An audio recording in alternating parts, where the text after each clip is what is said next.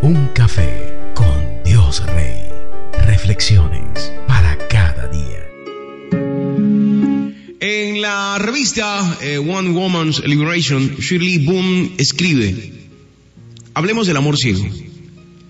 Cuando Pat y yo nos casamos, estaba tan enamorada que no me encontraba en mis cabales. Pat afirmó en algunas entrevistas que nos habíamos casado bien conscientes de los importantes ajustes que debíamos hacer y de la crisis financiera que íbamos a enfrentar, pero esa era su propia opinión. En lo que a mí respecta, no era consciente de nada excepto de que era maravilloso y que la vida sin él sería terrible.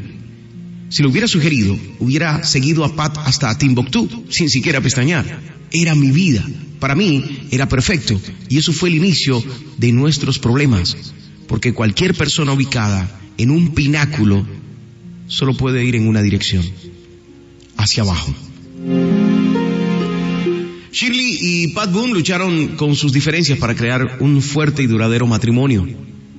Pero el principio de su verdadero éxito como pareja vino cuando cada uno reconoció esa verdad esencial.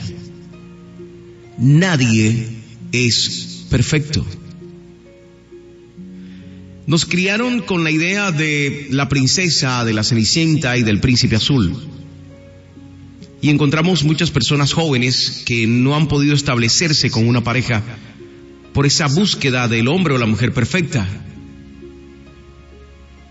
No son un reflejo de nosotros, son personas a las cuales les imponemos un estereotipo y queremos que calce, que les quede perfecto como el zapato para la cenicienta.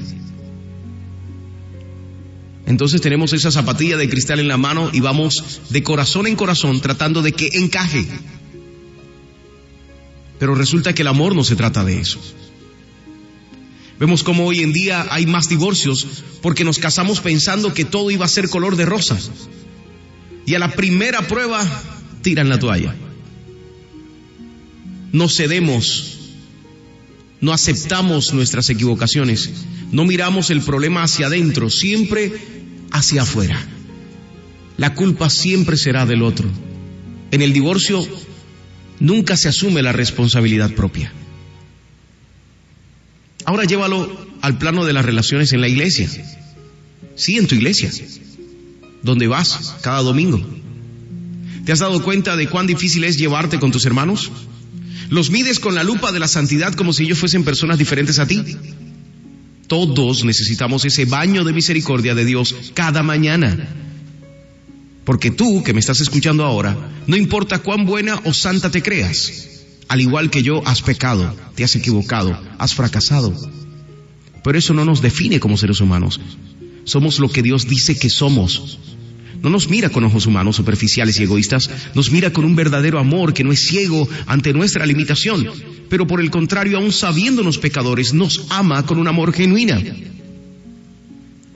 Así que el día de hoy cambia el cristal con el que miras a tus hermanos, a tu pareja, a tu familia, a tus hijos. Cambia la manera de mirar tu vida como un ejemplo de perfección con derecho de juzgar a otros. Hoy regálate y regala misericordia. Comparte el amor de Dios. No nos corresponde sentarnos en la silla a repartir juicios. Nuestro trabajo es amar a otros como a nosotros mismos, dando la milla extra y obrando con el carácter de Jesús. ¿Cómo podemos pedir perfección si nosotros mismos no somos perfectos? Cuando comprendamos esta idea tan simple, encontraremos ese amor y tranquilidad en el ser amado. Nada vence al amor a primera vista, excepto el amor con discernimiento. Proverbios 4:7. La sabiduría es lo primero. Adquiere sabiduría.